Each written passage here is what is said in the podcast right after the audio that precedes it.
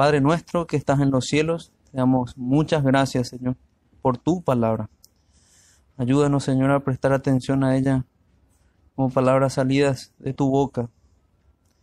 Ayúdame a mí, Señor, a, explicar lo que, lo que corresponde. Ayúdame a mostrar tu gloria.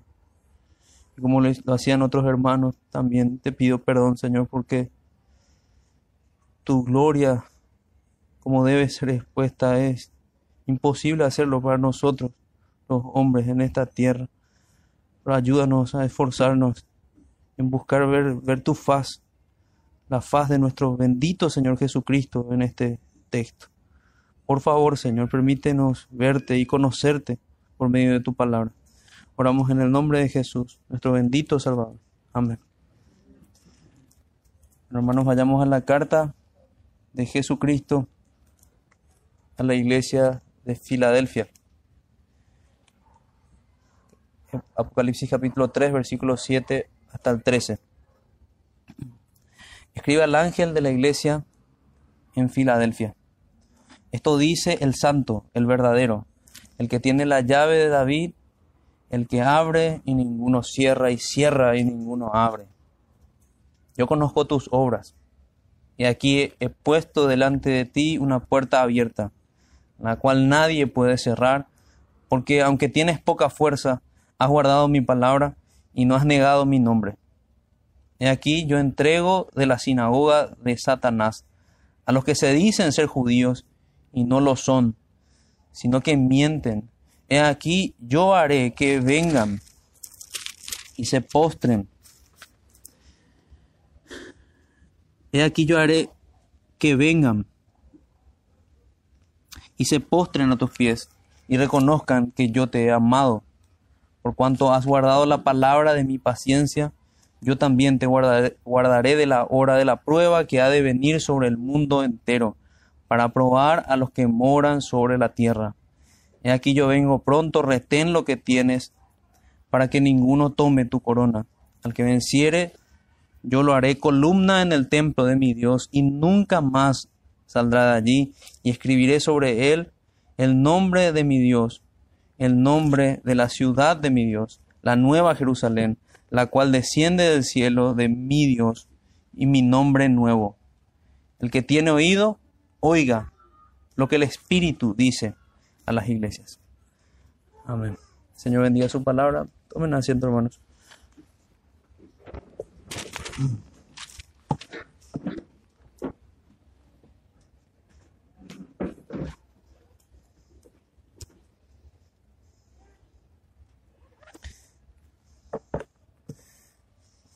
Si bien como perdón, si, si, bien como se da también en la iglesia que ya hemos estudiado, la iglesia de Esmirna, aquí no hay reproches del Señor, como si en, en las demás, las otras cinco iglesias.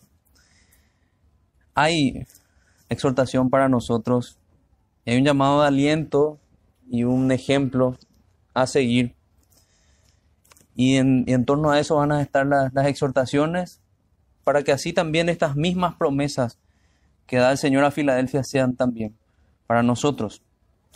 Así que en este sentido el título del sermón hoy es Guarda la palabra, no niegues al Señor. Guarda la palabra, no niegues al Señor. Fue exactamente lo que hicieron ellos. Ellos guardaron la palabra, ellos no negaron al Señor, pese a que otros así lo estaban haciendo y pese a que era una cuestión que algunos tal vez podrían decir que era natural, pese a una, una persecución tan terrible. Muchos de los que hoy se llaman cristianos, si fueran perseguidos como estos hermanos en aquel entonces, ya no dirían tan fácilmente que son cristianos. Vayamos entonces a, a un texto que nos va, nos va a servir como, como introducción. Está en 2 de Timoteo 4, 6 al 8, dice esto el, apóstol, y es muy similar a lo que el Señor describe de, estas personas en Filadelfia, que fueron fieles. Dice el apóstol, porque yo ya estoy para ser sacrificado y el tiempo de mi partida está cercano. He peleado la buena batalla, he acabado la carrera, he guardado la fe, por lo demás me está guardada la corona de justicia, la cual me dará el Señor juez justo en aquel día, y no solo a mí, sino también a todos los que aman su venida. Bueno, aquí teníamos un grupo de hermanos que amaban su venida, un grupo de hermanos que peleaban la buena batalla, un grupo de hermanos que corrían y algunos, así como el apóstol, acabaron la carrera siendo ejecutados, así, así como, como el apóstol Pablo, así también como muchos hermanos en la iglesia de Esmirna, pero guardaron la fe. Es lo que le elogia el Señor a estos hermanos. Yo conozco tus obras, le dice él, he aquí que he puesto delante de ti una puerta abierta, la cual nadie puede cerrar. Porque aunque tienes poca fuerza, has guardado mi palabra, dice. Has guardado mi palabra y no has negado mi nombre. En contraposición podemos ver muchos que no han guardado su palabra, hay muchos que han negado su nombre. Hay muchos que han apostatado de la fe en circunstancias similares, pero ellos no lo han hecho así. Ellos guardaron la palabra, así como lo hizo y leímos que, que describía de sí mismo el apóstol. He peleado la buena batalla, he acabado, he acabado la carrera, he guardado la fe. Guardar la palabra es guardar la fe. Guardar la palabra es obedecer al Señor. Y digamos que con ese con ese matiz, con ese lente podemos ver como, como el tema de, de, todo, de toda esta carta a Filadelfia es lo que brilla en esta, en esta iglesia local. Una iglesia fiel, una iglesia que guardaba la palabra, que atesoraba la palabra. Como bien también nosotros queremos hacer, queremos atesorar la, la palabra de Dios y queremos que esto no solo sea de, de palabras, sino que sea en verdad, que atesoramos y guardamos su palabra. Sabemos que, puede ser el caso y hay casos tal vez en muchos lugares que dicen guardar la palabra, pero en realidad es mentira, son, son hipócritas. Veamos entonces, dividí este, esta carta en tres, en tres partes. Vamos a ver rápidamente estas tres partes para luego ir a ciertas aplicaciones. La primera de estas partes es similar a a cómo había estructurado la, la carta de la iglesia a Esmirna. Veamos nuevamente el remitente y el destinatario. Veamos la parte formal de, esta carta. Está en el, en el versículo 7. En el versículo 7 dice, escribe al ángel de la iglesia en Filadelfia. Esto dice el santo, el verdadero, el que tiene la llave de David, el que abre y ninguno cierra, y cierra y ninguno abre.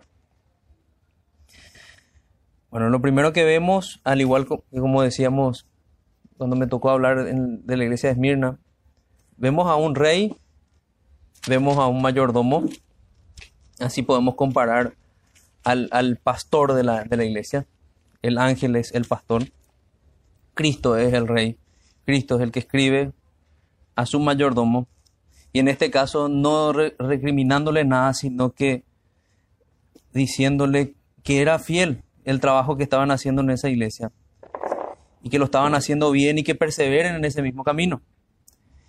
El destinatario es el Señor Jesucristo. Entonces esta es una carta del Señor Jesucristo a su iglesia en Filadelfia. Podemos comparar, eh, lo dijimos de alguna manera, con un amanuense al apóstol, al apóstol Juan. El apóstol Juan es como vemos en otras cartas del apóstol Pablo. Las cartas del apóstol Pablo, pero el que escribía la carta era o Timoteo o era, era otro que, que dictado por el apóstol escribían la carta y firmaban con el apóstol también la carta. De manera similar podemos, podemos pensar así del apóstol Juan. La carta es puras intenciones del Señor Jesucristo para con su iglesia y el amanuense es el apóstol Juan. El destinatario de esta carta es el ángel de la iglesia, es el pastor de la iglesia de Filadelfia, que podemos decir que por la gracia de Dios ha podido conducir a la iglesia como un buen padre a su familia. Esa es la comparación también de que encontramos para medir si tenemos un buen pastor dentro de, de, un como candidato a, un pastor en una iglesia. La Biblia nos dice que tiene que conducir bien su casa. Por eso esa comparación es también pertinente, así como un padre conduce bien su casa y se ven los frutos en, sus hijos, son hijos obedientes, son hijos que, sirven al Señor. Eh, claro que con la ayuda del Señor esto, pero se ve el esfuerzo, el fruto del esfuerzo de padres piadosos. Así también se puede ver el fruto del esfuerzo de padres espirituales, de los pastores de una iglesia, y en particular del pastor, de como, como decíamos, el principal responsable delante de Dios de la salud espiritual de la, de la iglesia. Entonces hasta aquí tenemos esta primera parte que les decía, pudimos ver el, remitente, perdón, me, faltó ver a, lo más importante, me faltó ver a nuestro Señor Jesucristo. Vimos más bien al destinatario, que es el ángel de la iglesia, el cual iba a leer esta carta y se iba a cumplir con él aquella bienaventuranza que aparece al principio de Apocalipsis. Bienaventurados son los que oyen y los que leen.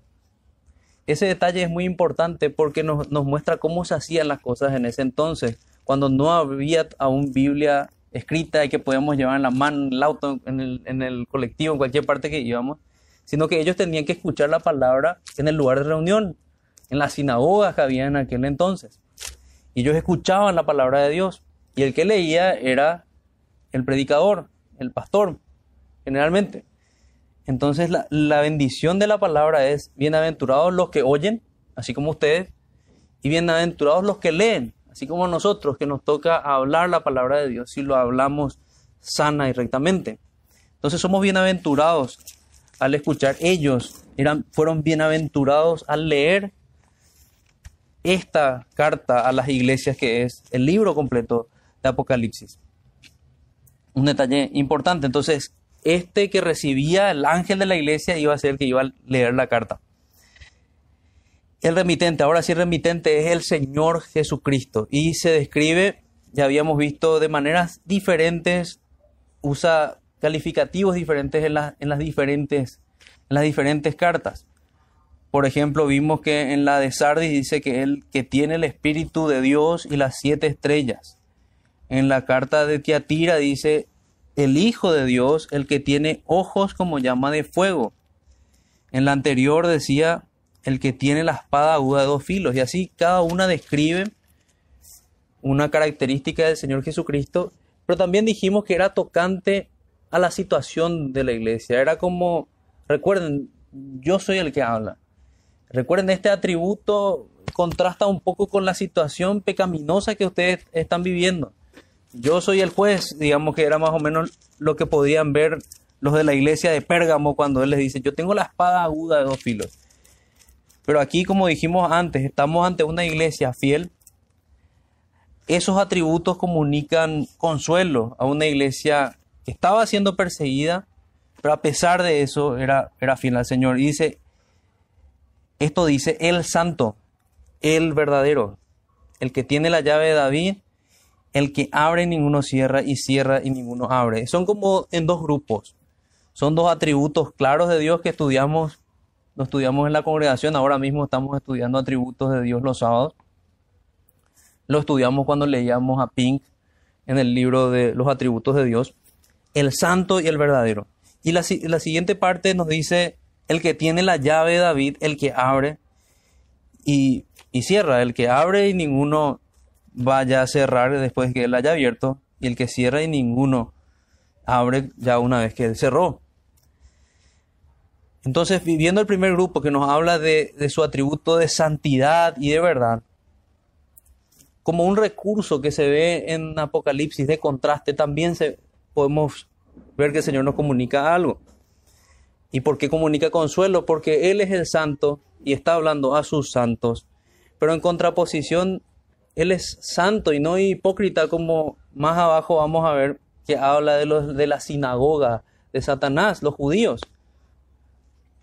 Era una sinagoga no del Señor, porque el Señor no era su Señor, sino más bien Satanás era su Señor, según la descripción de Dios mismo.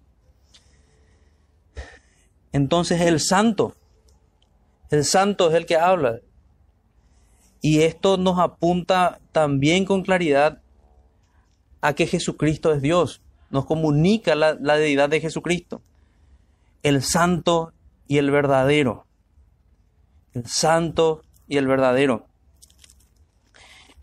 En toda la Biblia, esta unión de, de atributos, el santo y el verdadero, solamente lo encontramos dos veces, y las dos veces en el libro de Apocalipsis. En Apocalipsis capítulo 6, versículo 10, si se fijan, vemos nuevamente, dice, y clamaban a gran voz diciendo, ¿hasta cuándo, Señor, santo y verdadero? No juzgas y vengas nuestra sangre en los que moran en la tierra. Y allí podemos ver que hombres fieles que están en el cielo se refieren al Señor de la misma manera como Él se revela a los hermanos en Filadelfia, el santo y el verdadero. Muchos dicen que en el versículo 10 los santos se dirigían al Padre y en el versículo que nos toca, en el versículo 3, el capítulo 3, versículo 7, se refiere al Hijo, pero mostrándonos que esos atributos son tanto del Padre como del Hijo, el santo y el verdadero. Él es santo y sin pecado, limpio de ojos. Y, solamente sus santos, los que fueron santificados por Él, los que son llamados santos, a lo largo de todas las cartas de los apóstoles vemos que así se refiere el Señor a sus escogidos, son sus santos, porque son santificados por Él y tienen acceso a la santidad de Dios. Y en segundo lugar, en segundo lugar aparte de ver su santidad en contraposición a esa hipocresía pecaminosa de quienes decían ser santos, de quienes decían ser hijos de Dios y no lo eran, se describe como el verdadero. El verdadero. Él es el verdadero Dios. En contraposición también a la falsedad y la, la hipocresía, como decíamos, de, de los fariseos, la levadura de los fariseos. Permítanme una, una lectura aquí del libro de, de Maker, discúlpeme la pronunciación allí. Él dice lo siguiente en cuanto a esto. El que es santo y verdadero, que tiene la llave de David, que abre y nadie cierra, y cierra y nadie abre. La descripción que hace Jesús de sí mismo es una introducción muy apropiada de la carta de los habitantes de Filadelfia, porque Jesús contaba con ellos para apreciar tanto la santidad como la verdad. Eso, fíjense cómo podemos aplicar los atributos de Dios a nosotros. No solamente entender que Él es santo y que Él es verdadero, que no hay mancha de mentira en, nuestro Dios, sino también qué implica eso como iglesia. Nosotros no solamente debemos comunicar la verdad, sino que debemos comunicar la santidad de Dios viviendo en santidad. Hay muchos que tal vez pueden hacer lo primero que dije, predicar tal vez correctamente un texto o hablar correctamente una doctrina, pero no viven en santidad, no tienen en cuenta la piedad que Dios demanda. Y finalmente, al no tener esto, muestran que no son hijos del santo y verdadero, sino más bien muy probablemente, como, como describe el Señor, son hijos de Satanás, de su padre el diablo. Todos los que practican el pecado no son de Dios, dice en primera de Juan. Dice Kistenmaker, la escritura enseña que como Dios es santo, espera que su pueblo sea santo. Dios es el santo. Pero aquí, y eso lo vemos en Isaías 40, 25, en Habacuc 3, 3 y en otros pasajes, pero aquí a Jesús se lo llama santo y verdadero. De hecho, tanto los demonios como los discípulos de Jesús reconocen a Jesús como el santo de Dios. Eso es muy importante. Jesucristo es el santo de Dios. De todos los libros del Nuevo Testamento, y ahí la, la cita que, o sea, la información que también tomaba aquí, de todos los libros del Nuevo Testamento, solamente en Apocalipsis encontramos esa unión de santo y verdadero. Entonces, el santo y verdadero escribe esto. Ya sabemos delante de quién estamos. Esto no era algo que iba asustar a estos hermanos porque ellos estaban viviendo en santidad y conforme a la verdad, pero alguien que no vive conforme a la santidad y conforme a la verdad debería temblar y debería arrepentirse porque no va a poder estar delante de un Dios santo y verdadero. La siguiente, el siguiente grupo de atributos que describe el que tiene la llave de David, el que abre y cierra, el que abre y cierra. Nos habla de, de lo mismo aquí. La llave de David, las llaves del reino, el único que puede hacer que entremos al reino de Dios, el único que, que es merecedor de todas las promesas dadas a David y providencialmente lo que, lo que leíamos en el Salmo 89, que tocante era lo que, a lo que estamos hablando, porque describía así a Jesucristo. Cuando, lo, cuando leíamos desde el, desde el versículo 20, que decía, mi mano estará, versículo 21, siempre con él, mi brazo también le fortalecerá. No lo sorprenderá el enemigo, ni hijo de iniquidad lo quebrantará, sino que quebrantaré delante de él a sus enemigos. Fíjense cómo hay escatología, hay un estudio de lo que va a pasar al final ya en el libro de los Salmos. y luego dice, quebrantaré delante de él a sus enemigos y heriré a los que le aborrecen. Mi verdad y mi misericordia estarán con él y en mi nombre será exaltado su poder. Asimismo pondré su mano sobre el mar y sobre los ríos, o sea, todo es del Señor.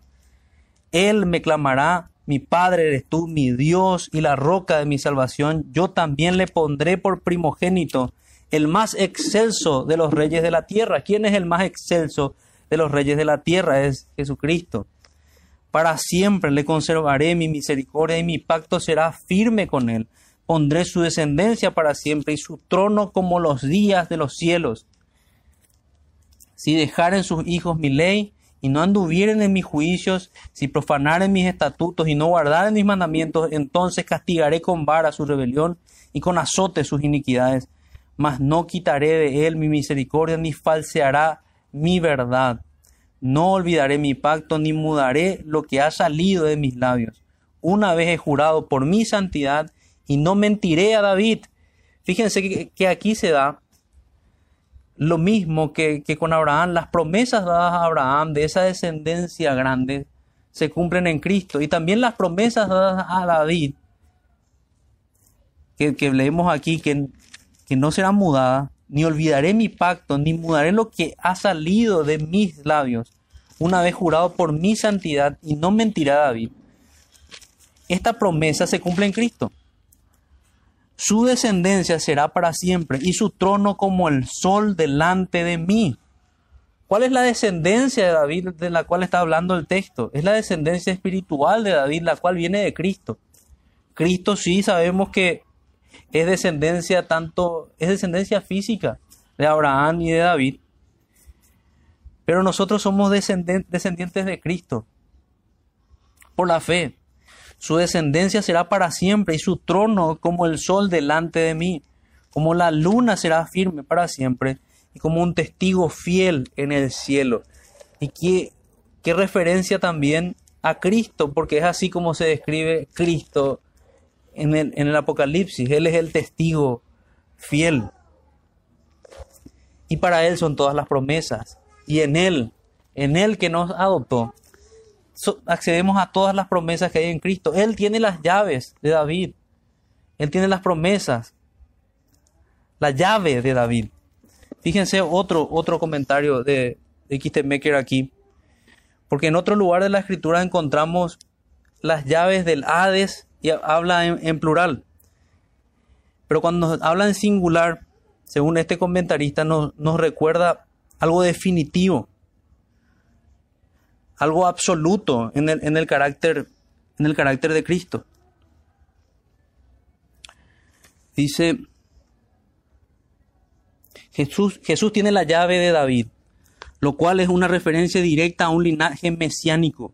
La palabra es, las, las palabras están basadas en Isaías 22, 22. Y dice así, sobre sus hombros pondré la llave de la casa de David. Lo que él abre, nadie podrá cerrarlo. Lo que él cierra, nadie podrá abrirlo. Fíjense lo que dice Isaías. Isaías nos dice, sobre sus hombros pondré la llave de la casa de David. Y sigue el comentarista diciendo, esto se le dice a Eliakim, hijo de Gilquías, quien sirvió al rey Ezequías como mayordomo fiel. Eliakim recibió emblemas reales de autoridad, una túnica, una túnica con fajín y la llave de la dinastía de David en sus hombros. Y fíjense cómo esa es la imagen que nos está dando el Señor. Así como este hombre tenía las llaves del reino, así está tipificando a Cristo. Eso es lo que dice el comentarista. Eliakim recibió emblemas reales de autoridad, una túnica con, con fajín y la llave de la dinastía de David en sus hombros. Gobernó sobre la casa de David, Jerusalén y Judá. Fue prototipo de Jesús, el Mesías. Eso podemos comparar con Isaías 9.6. Sigue el comentarista diciendo, Cristo, por otro lado, detenta el cetro del reino de Dios. Es el Hijo al frente de su casa, como vemos en Hebreos 1.8 y 3.6, y gobierna sobre todos los pueblos. Entonces, vuelvo a leer la parte final del comentario. Cristo, por otro lado, detenta el cetro del reino de Dios. Es el Hijo al frente de su casa. Es eso lo que nos está mostrando. Él es el, el, el, que, el dueño de la casa. Él es el que detenta todo el poder. Y allí tiene sentido lo que sigue. Él es el que abre a quien deba entrar y que cierra al que deba estar fuera. Eso nos debe importar mucho. El saludo que nos le da el Señor nos comunica tanto ya a nosotros. Porque más que preocuparnos la membresía de una iglesia, que es importante, buscar la membresía de una iglesia, lo que más debe preocuparnos en nuestro corazón es estar en la membresía del cielo, en que nuestros nombres estén escritos en el libro de la vida, como decía el Señor Jesucristo, a sus discípulos. Si nuestros nombres están escritos allí, el Señor nos va a abrir la puerta. Pero si nuestros nombres no están escritos allí y nos acercamos como hombres necios,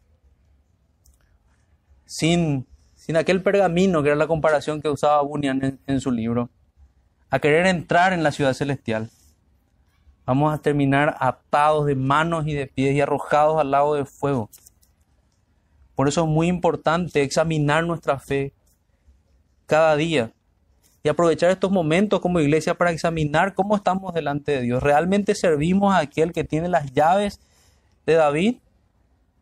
¿Realmente Él ha abierto esa puerta y hemos entrado y habitamos en Él? Vayamos entonces ahora a nuestra segunda parte. Nuestra segunda parte podemos, podemos ver también una expresión que es común en todas las demás cartas.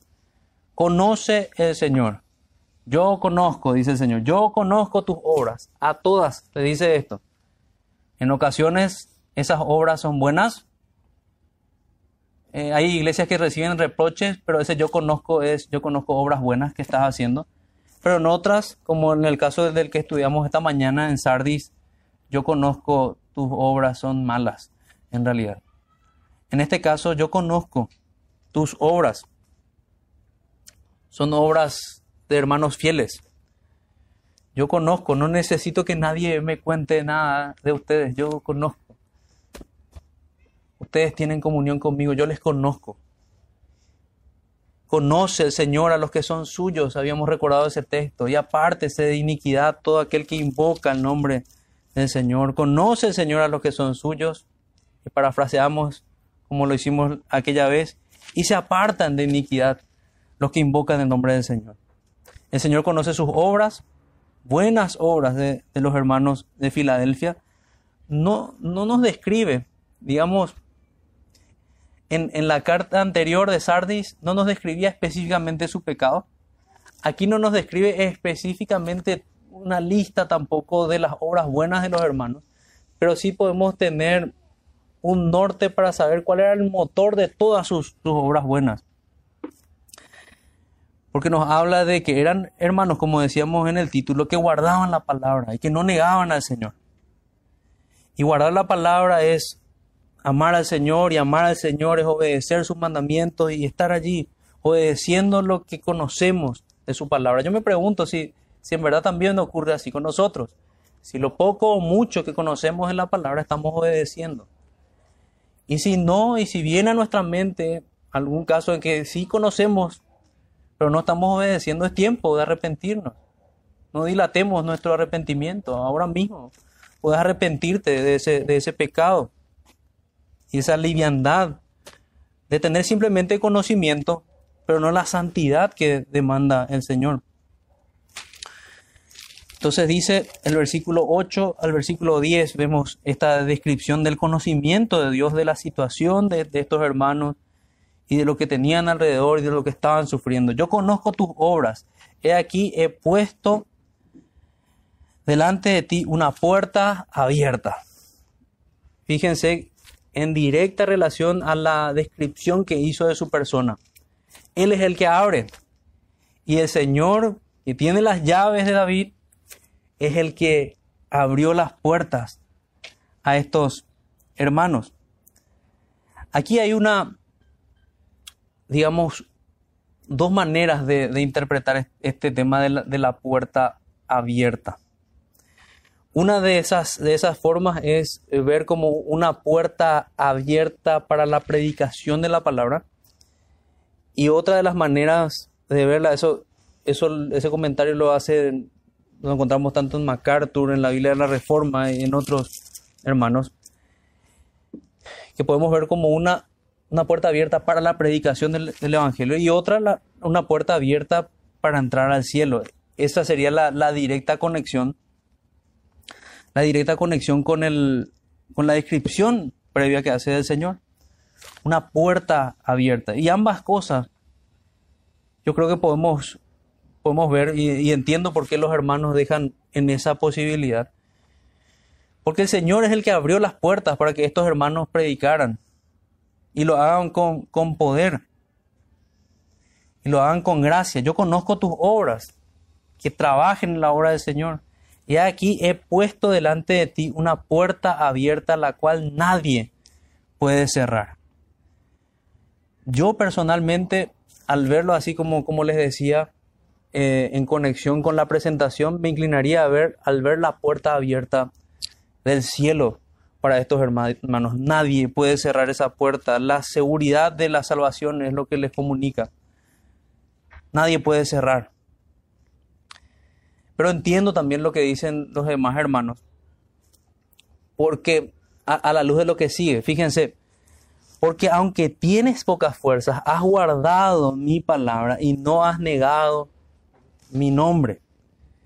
He aquí yo entrego de las sinagogas de Satanás a los que dicen ser judíos y no lo son, sino que mienten.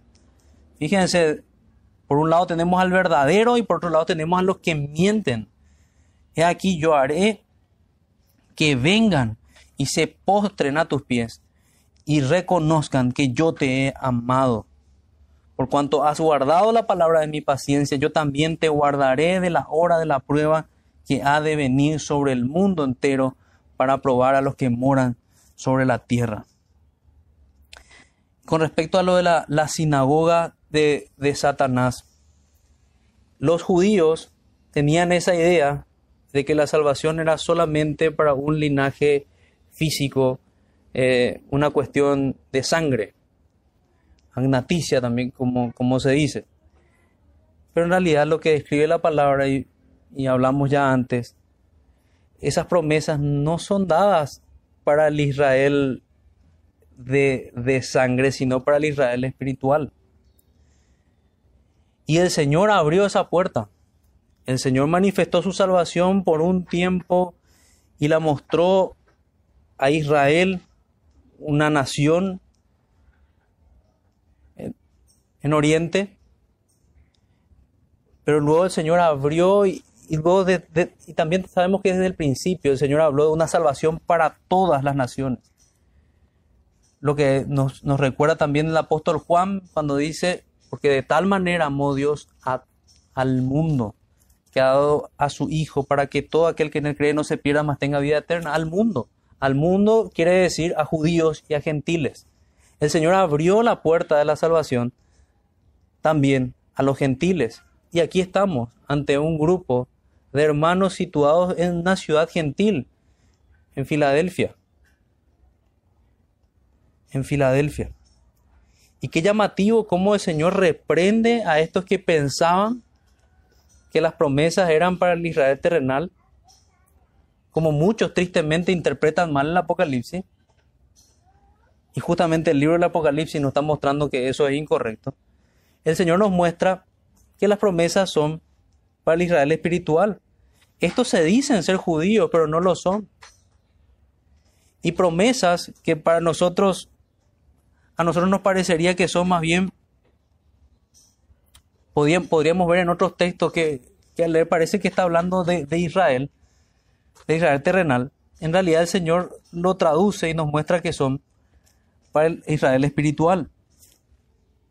Tengo aquí otra cita y eso nos, nos ayuda muchísimo. Creo que es la última de las citas que tomé de, de que nos ayuda en cuanto a este tema. Un momento. Y les leo. Está en su comentario del versículo 9. Y dice, dice así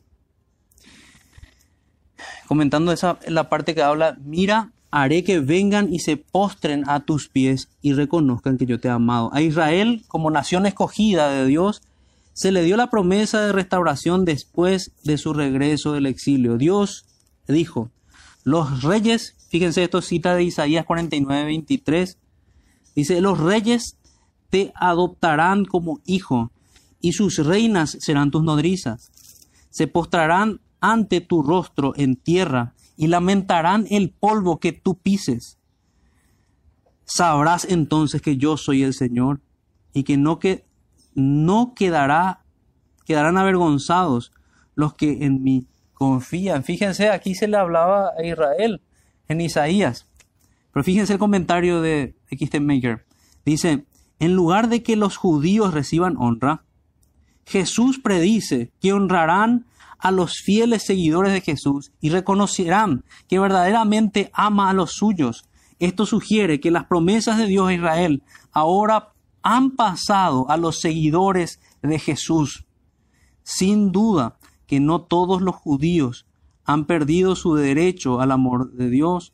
Todos los que se arrepienten y se vuelven a Él siguen experimentando su favor divino, porque son el pueblo del pacto de Dios redimido por medio de Jesucristo. Entonces, termina Merkel con esta frase, dice, Jesús demuestra su amor a los cristianos de Filadelfia al decir que incluso los judíos que se le oponen confesarán que los ama. Como la niña de sus ojos recibe su cuidado vigilante. Qué llamativo, las promesas pasaron a la iglesia. Todas las promesas pasaron a la iglesia porque la iglesia es el Israel de Dios. La iglesia es la Jerusalén del Señor. Y así debemos entender. Es un error terrible el que comete, el que interpreta la luz del dispensacionalismo. El de dividir en dos pueblos, el pueblo de Dios de los dos pueblos ha hecho uno, dice en Efesios el Señor por medio del apóstol Pablo.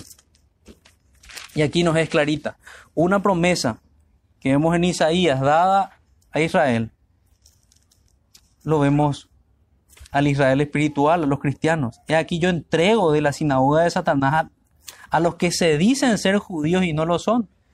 Aquí ahora ellos, los judíos, pasan a ser los enemigos que se postran a los pies de los escogidos de Dios, sino que mienten, dice, he aquí yo haré que vengan y se postren a tus pies y reconozcan que yo te he amado.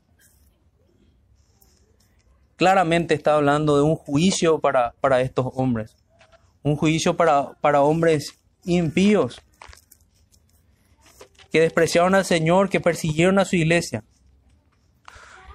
Indirectamente el Señor nos está comunicando allí algo que Él conoce de estos hermanos. Ya hablamos que Él conoce esa puerta abierta, que conoce sus obras primeramente y conoce hay una puerta abierta que nadie puede cerrar, hay seguridad de salvación para ellos. Él conoce también que tienen poca fuerza, así como pasa con el apóstol Pablo, su poder se perfecciona en su debilidad y muy probablemente muchos comentaristas también están de acuerdo en esto, era una iglesia pequeña. Una iglesia pequeña y a eso es lo que se refiere con, con poca fuerza. Escasos en números. Además de perseguidos, tal vez incluso eran pocos porque muchos de ellos habían sido martirizados y muertos.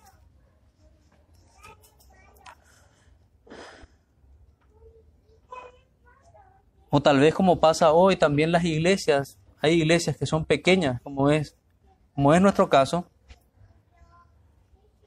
porque la gente anhela otros estándares. La gente no, no quiere tanta rigidez en la doctrina ni tanta rigidez en la, en la práctica y en la santidad. A la gente no le gusta la disciplina de la iglesia. Y eso naturalmente va a hacer que muchas personas terminen apartándose de las iglesias del Señor. Pero eso es un mandato del Señor. El Señor manda a sus iglesias a establecer disciplina, a sacar a los perversos de, su comunión. Por boca del apóstol Pablo escuchamos esas palabras. Saquen ya a ese perverso. Es, suena duro, pero es lo que debe hacer la iglesia en amor a su Señor, teniendo claro la, de qué manera tiene que proteger el cuerpo de Cristo. Yendo a nuestro versículo, el que, el que leíamos, he aquí yo entrego de la sinagoga de Satanás a los que se dicen ser judíos y no lo son, sino que mienten. En esa descripción de esa persecución implícita que, que describe allí, también podemos ver implícito a una iglesia militante, a una iglesia que se opone a Satanás y a sus huestes, que se opone a estos perseguidores. Una iglesia perseguida por proclamar la verdad, una iglesia perseguida por vivir en santidad y por denunciar el pecado, así como, como lo hacía Juan el Bautista. Perseguida y en muchos casos entregada por manos de estas sinagogas de Satanás. Eran estos judíos muchas veces los que, los que entregaban a los hermanos, a los gentiles para ser ejecutados. Incluso los que hacían ver y los que se esforzaron en, en que el cristianismo deje de ser visto como, como una, decían ellos, como una secta más del judaísmo, para que dejen de tener ciertos privilegios que tenían los judíos. Los judíos tenían el privilegio de adorar a su Dios. Y los cristianos en algunos lugares se beneficiaban de esto. Pero los judíos mismos, estos que son de las sinagogas de Satanás, se encargaban de decir, no, estos no son de los nuestros. Y se encargaban de que los hermanos sean ejecutados. Se encargaban de, de juntar de juntar leña en día de reposo inclusive para ejecutar a cristianos y repetir lo que hicieron con el Señor Jesucristo y en el caso de la perspectiva de los hermanos, cumpliéndose los padecimientos de Cristo en ellos. Entonces, como característica de los hermanos, en esto podemos ver que, que eran una iglesia militante, que era una, una iglesia que se oponía al mal, que se oponían y predicaba constantemente. Una iglesia perseguida. Eran realmente en este tiempo toda la iglesia del Señor era perseguida fuertemente. Le damos de vuelta entonces para rememorar lo que vimos hasta aquí. Yo conozco tus obras, he aquí, he puesto delante de ti una puerta abierta, la cual nadie puede cerrar. Preciosa promesa, porque aún, aunque tienes poca fuerza, has guardado mi palabra y no has negado mi nombre. Estos no son apóstatas, son verdaderos cristianos. Y los verdaderos cristianos que guardan su palabra y su testimonio hasta el fin. Comentábamos en la semana con mi esposa, hay, hay ciertas palabras en el griego que son muy llamativas y nos comunican también parte de un lenguaje común para nosotros. Nosotros conocemos la palabra mártir. La palabra mártir es la que se deriva, como se traduce, es, martireo en el, original griego, y se traduce como testigo. Jesucristo es el testigo fiel, el mártir fiel. Estos hermanos son testigos fieles y, son mártires también por la causa del Señor. También así nosotros debemos estar dispuestos, por más que el mundo nos vomite y nos rechace, a servir a Dios, pese a todo, a ser testigos fieles, a imitar a nuestro Señor. Versículo 9, aquí yo entrego de las sinagogas de Satanás a los que se dicen ser judíos y no lo son, sino que mienten. ¿No les recuerda esto a cómo el Señor se, se refiere a Natanael? Que les dice, he aquí un verdadero israelita en el cual no hay engaño. Esos son todos los cristianos, verdaderos israelitas, verdaderos judíos. Pero los que no sirven a Cristo son falsos israelitas se dicen ser judíos, se dicen ser israelitas, pero no lo son. Se dicen ser sinagogas de Jehová, pero en realidad son sinagogas de Satanás. Tienen a su Señor y su Señor es Satanás, no Jesucristo, no es Yahvé, no es Jehová. A los que se dicen ser judíos y no lo son, sino que mienten. He aquí yo haré que vengan y se postren a tus pies y reconozcan que yo te he amado. Esa promesa ya la hemos visto. Promesa que era de Israel que pasó a ser de, la iglesia. Por cuanto has guardado la palabra de mi paciencia, yo también te guardaré de la hora de la prueba que ha de venir sobre el mundo entero para probar a los que moran sobre la tierra. Entonces esa es otra de las de las características que el Señor conoce de ellos. Ellos son gente que guarda la palabra del Señor. Y es parte de lo que dijimos de, esta iglesia militante. Custodian la palabra de Dios. Son columna y baluarte de la verdad. Hay un montón de imágenes en la escritura que nos muestran eh, eso, que, que decía de iglesia militante. Es una milicia. ¿Qué es una columna y qué es un baluarte? Eran las esquinas de las ciudades fortificadas. Las ciudades, recuerden, de la antigüedad estaban amuralladas para que no entren los enemigos. Y esas columnas estaban armadas con, hombres que velaban, así como nosotros debemos velar espiritualmente, para que no entre ningún enemigo. Eso es la iglesia. La iglesia es una columna de protección de la verdad. Y estos hermanos eran así, ellos guardaban la palabra con ese celo, la custodiaban. Fueron fieles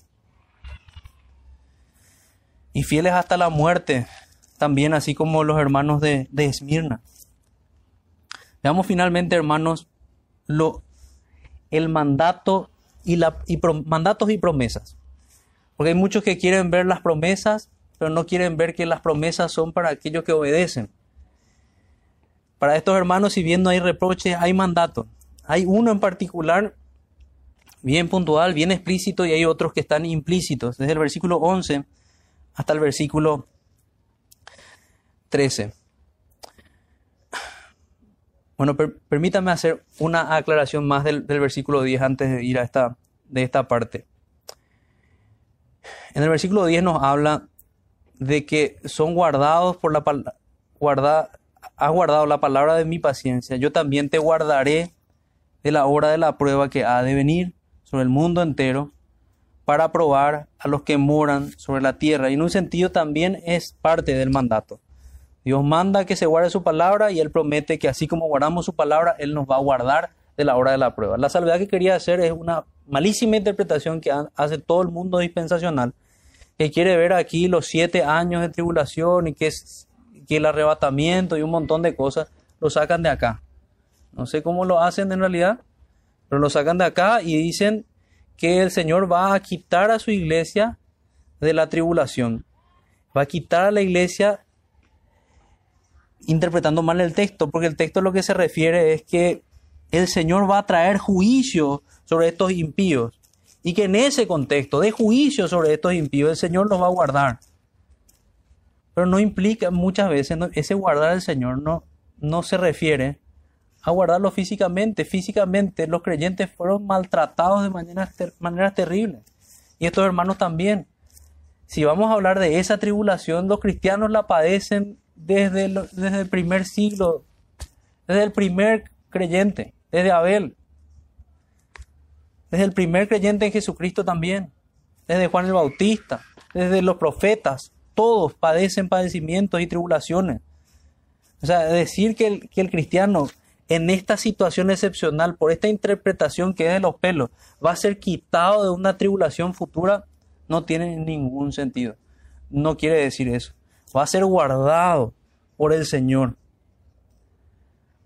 para que su fe permanezca hasta el fin, para que no sea del grupo de, los apóstatas, de los que tienen el espíritu de apostasía. Ese es el guardar del Señor. Yo también te guardaré de la hora de la prueba que ha de venir sobre el mundo entero. Incluso de la más grande hora de la prueba del mundo entero, del infierno y el lado de fuego, de eso somos guardados. Los cristianos y estos hermanos no iban de esa tribulación, sí, iban a ser librados. Bueno, vayamos entonces a lo que sigue. En el versículo 11 dice, he aquí, yo vengo pronto, retén lo que tienes, para que ninguno tome tu corona. El Señor recuerda a una iglesia que anhela su venida, que Él viene pronto. Hagamos la salvedad de que ese viene pronto no, nos refiere a, a un tiempo de reloj, sino que más bien a un momento. Ese momento está cercano para, para el Señor es pronto. Para el Señor un día son como mil años, nos dicen los salmos. Y sepamos que el Señor realmente viene pronto. Pronto viene el fin de todo, el fin de los tiempos, el fin de toda esta era. Donde el Señor va a renovar esta tierra, ya no va a haber pecado, ya no va a haber personas blasfemando su nombre, sino todos aquellos que enemigos de Dios, que levantan sus brazos contra Dios, van a ser arrojados al infierno. El Señor viene pronto. Y si hablamos de la perspectiva de nuestros días, muy pronto. ¿Cuánto? ¿10? ¿20? ¿30? ¿Cuántos años nos quedan para ver al Señor? Pronto. Retén lo que tienes para que ninguno tome su corona. Ese es el mandato bien explícito. Retén lo que tiene. Atesora la palabra, retén la palabra. Atesora la santidad, retén la santidad. Atesora los mandamientos, retené ese amor por el Señor. Para que ninguno tome tu corona. De hecho, esa es una promesa que se, que se ve luego. No van a perder. No van a perder los beneficios de la salvación no van a perder el beneficio que es estar en el reino de Dios como uno de sus coherederos. Veamos entonces, se debe perseverar hasta el fin, ese es el, mandato. Se debe conservar aquel pergamino de salvación, desde el principio del viaje hasta el final de este. Hay muchos que dijimos ya varias veces que piensan que por un tiempo, tal vez haciendo una oración o tal vez creyendo cinco puntos de esto o cinco puntos de aquello, eso ya es suficiente para ser salvos. La Biblia dice que no, la Biblia dice que debemos perseverar hasta el fin. Cierto, aquellos que fueron salvados hace 10 años o hace 50 años van a perseverar hasta el fin, esa es la promesa del Señor. Esa es la promesa del Señor, el que empezó la buena obra la va a perfeccionar hasta el día de Jesucristo. Pero nosotros debemos ver que esa obra siga siendo perfeccionada, porque si no, nunca inició. Podemos ver como evidencia que nunca inició una obra en nuestros corazones. Entonces se debe perseverar hasta el fin, se debe conservar aquel pergamino de salvación, comparación que tomo del libro de Bunyan, desde el principio del viaje hasta el fin, hasta el final de este. El pueblo de Dios no es de los que retroceden. Si hemos retrocedido es prueba de que no hemos sido salvados. No debemos ser lectores olvidadizos ni hijos negligentes, sino con buena memoria de Él y diligencia en la obra de gracia. Claro, los, los que son lectores olvidadizos no retienen, no retienen absolutamente nada. Y los que son negligentes, en lugar de ser diligentes, tampoco van a retener nada, tampoco van a obedecer al Señor ni guardar su palabra.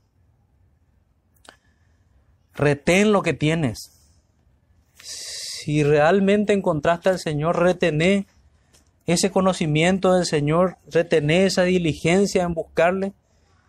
Porque ese es uno de los galardones que tenemos como cristianos. Le hallan los que le buscan. Me pregunto si de verdad somos de los que le buscan, si el Señor realmente puede decir eso de nosotros. Fulano, fulana es de los que me buscan con todo el corazón. Él me encuentra, Él me halla. Los que me buscan con diligencia, estudiábamos ayer.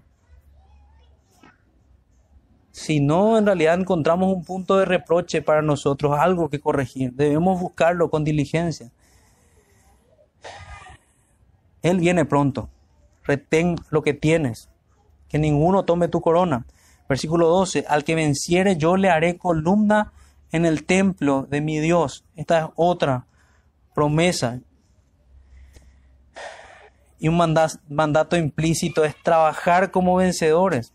Pero eso es sabemos que, que es la obra del Espíritu Santo en nosotros. Nosotros somos más que vencedores por aquel que nos amó, dice en Romanos capítulo 8. Entonces, si retenemos la palabra, la promesa, es en esa medida nos guarda, nos guardará el Señor. En la hora de la prueba, en la que el mundo entero será deshecho, como decíamos antes. Otra promesa es, no te perderás. Nadie tomará tu corona. Acceso al reino como coheredero con Cristo. Mandato implícito que decía recién, venzan en esta lucha contra el mal. La promesa es que seremos y en esto, estos hermanos serán columnas en el templo de Dios. Yo me pregunto, ¿hay algo más firme que una columna? ¿Puede usted mover una columna en la tierra, tal vez esta con sus propias manos?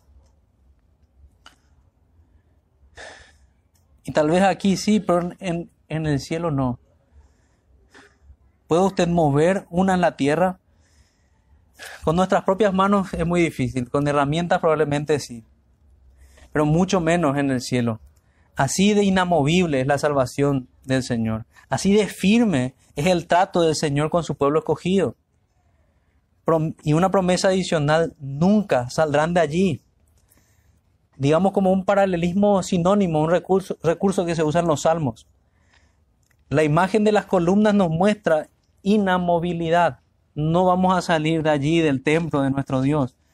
Pero luego añade el Señor, y nunca más saldrán de allí. Ese es el paralelismo sinónimo. Lo mismo con otra frase, como una promesa adicional. Nunca, nunca saldrán de allí. Y no, queremos, salir de allí. Ningún cristiano quiere salir de, de su presencia. Tal vez un impío que odia la santidad, sí. Va a ser imposible que esté en la presencia del Señor. No va a querer siquiera estar allí. Así también esta es la realidad para los impíos en el infierno. Nunca saldrán de allí. Ni en mil, ni en cien mil, ni en mil millones de años. Van a estar allí en ese lugar. Pero el lugar y la promesa para los cristianos es otro. Nunca saldrán, saldrán de allí, del, del templo de Dios. Son del Señor. Esa es la razón final que nos da de la promesa.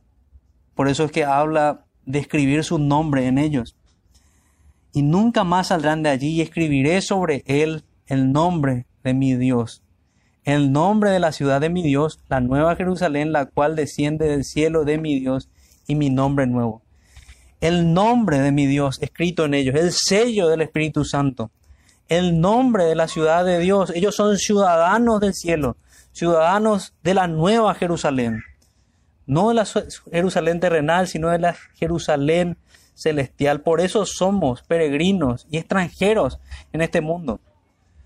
Nuestra ciudadanía está en los cielos y el Señor puso nuestros nombres allí.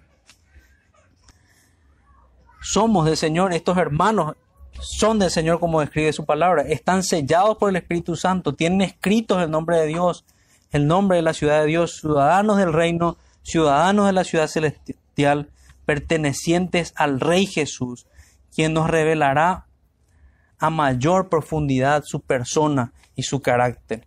Porque a diferencia de la promesa en otros pasajes que nos dice que Él nos dará a nosotros un nombre nuevo, aquí está hablando de un, del nombre nuevo de Cristo. Y el nombre es una, una descripción más bien a su persona. Vamos a conocer más claramente la persona de Cristo. Vamos a conocer de manera renovada a Cristo. Vamos a conocer a aquel que hoy lo vemos como, como espejo borroso. Y si hoy tal vez por amor a Él, cuando, cuando nuestro corazón es conmovido, nuestros ojos se llenan de lágrimas, al poder conocerlo y conocer verdaderamente en todo su esplendor su amor, nuestros sentimientos creo que no se van a comparar a los que podemos tener aquí. Vayamos entonces a nuestra aplicación final. Leamos el fin solemne que tiene cada carta. Versículo 13. El que tiene oído, oiga lo que el Espíritu dice a las iglesias. Cada una de las cartas termina de esta manera. Y era una de las frases que Jesucristo pronunció varias veces. Jesucristo decía, el que tiene oído, oiga. Fíjense lo que él dice en Mateo 11:5. El que tiene oídos para oír, oiga. Mateo 13:9. El que tiene oídos para oír, oiga. Marcos 4:9. Entonces les dijo, el que tiene oídos para oír, oiga. Es Cristo hablando. Mateo 13:43. Entonces los justos resplandecerán como el sol en el reino de su Padre. El que tiene oído para oír, oiga. Las promesas del Señor para los suyos y el final de todas las cosas. Lucas 14:35 ni para la tierra ni para el muladar es útil, la arrojan fuera. El que tiene oído para oír, oiga. Lucas 8:8. Y otra parte cayó en buena tierra y nació y llevó fruto a ciento por uno.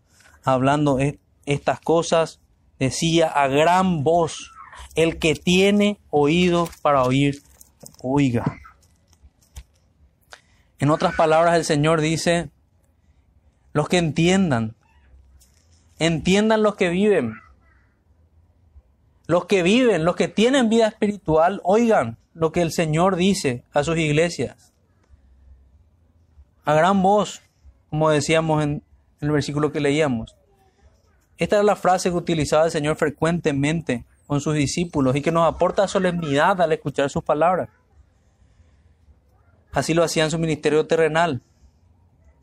Y creo que para sus discípulos era un buen recordatorio, como un sello de que Jesucristo mismo estaba hablando. Esta era su despedida. El que tiene oído, oiga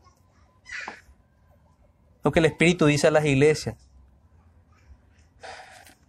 Y los que han oído, sigan oyendo lo que el Señor dice. Oigan y atesoren sus palabras.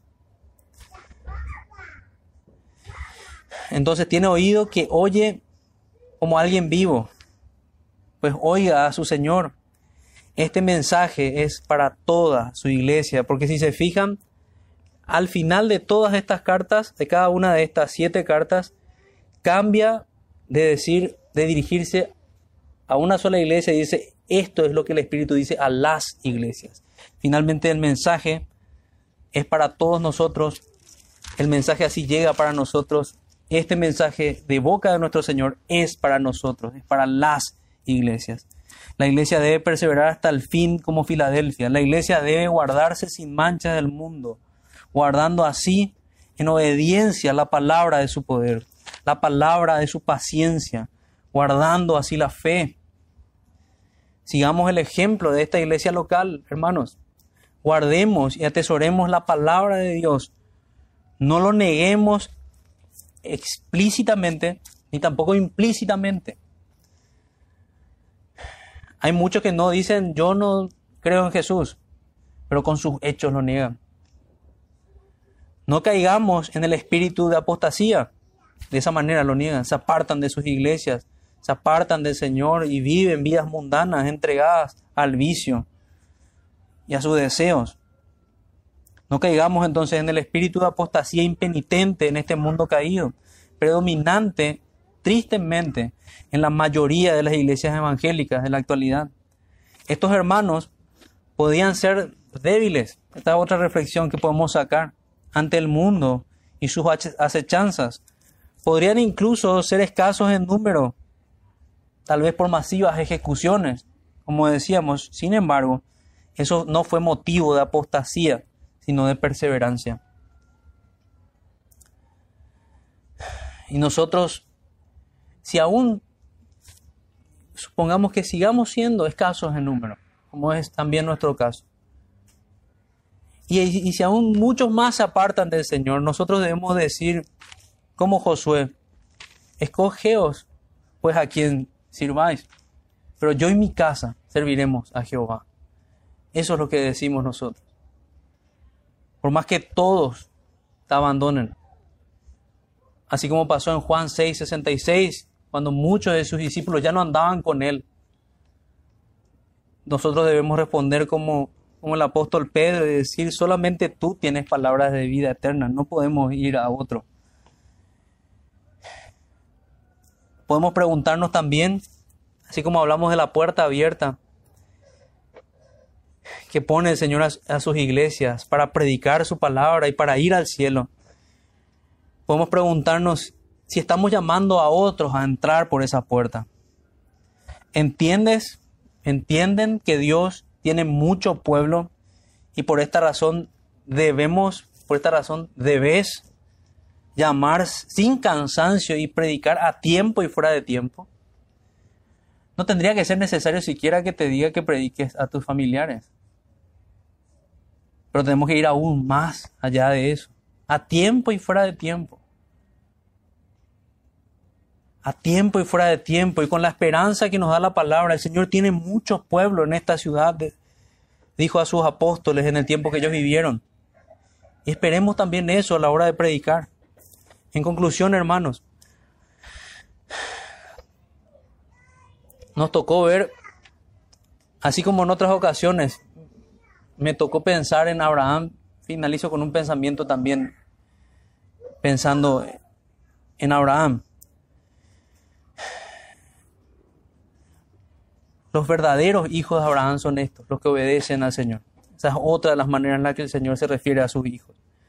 Los que tienen la fe de Abraham, esa fe obediente, la fe y las obras de Abraham. La fe que obra por el oír con fe. Estos son los que como Lázaro irán al seno de Abraham. Estos son los que tienen la puerta abierta para ir al cielo. Otra manera de referirse al cielo es el seno de Abraham. Los hijos de Dios, al igual que Abraham, estamos incluidos en el mismo pacto de gracia. Y los hijos de Dios son merecedores de las mismas grandísimas promesas dadas a Abraham, dadas a David, como estudiamos hoy. Entonces, hermanos, guardemos la palabra, guarda la palabra y ama a tu Señor. Seamos así y sea así como Filadelfia. Repito esto guarda la palabra y ama a tu Señor, hermano querido. Vamos a dirigirnos así a nuestro Dios en oración. Que esto sea verdad en nosotros. Padre nuestro que estás en los cielos, te damos las gracias por este día santo en el cual hemos podido reflexionar en tu palabra. Te rogamos, Señor, que a pesar de las muchas pruebas, dificultades que encontramos en, en nuestro caminar en este mundo, todos nosotros, por favor, Señor, los que estamos aquí, este pequeño número de personas, podamos ser de los que te conocen y los que guardan tu palabra. Te rogamos, Señor, por favor, que nuestro amor siga creciendo hasta el día que te conozcamos en toda tu plenitud. El día que te conozcamos en verdad y, y te veamos cara a cara como cantamos en algunos de nuestros himnos. Damos muchas gracias, Señor, por tu palabra y por tu instrucción. En el nombre de Jesús. Amén.